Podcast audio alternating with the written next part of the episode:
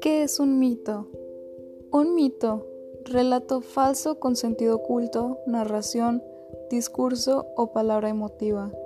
Se refiere a un relato que tiene una explicación o simbología muy profunda para una cultura y en el que se presenta una explicación divina del origen, existencia y desarrollo de una civilización.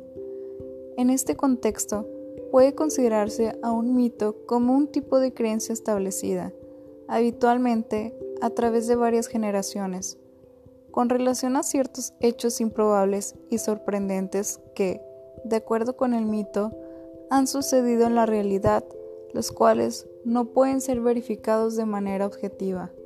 Pero incluso los hechos históricos pueden servir como mitos si son importantes para una cultura determinada.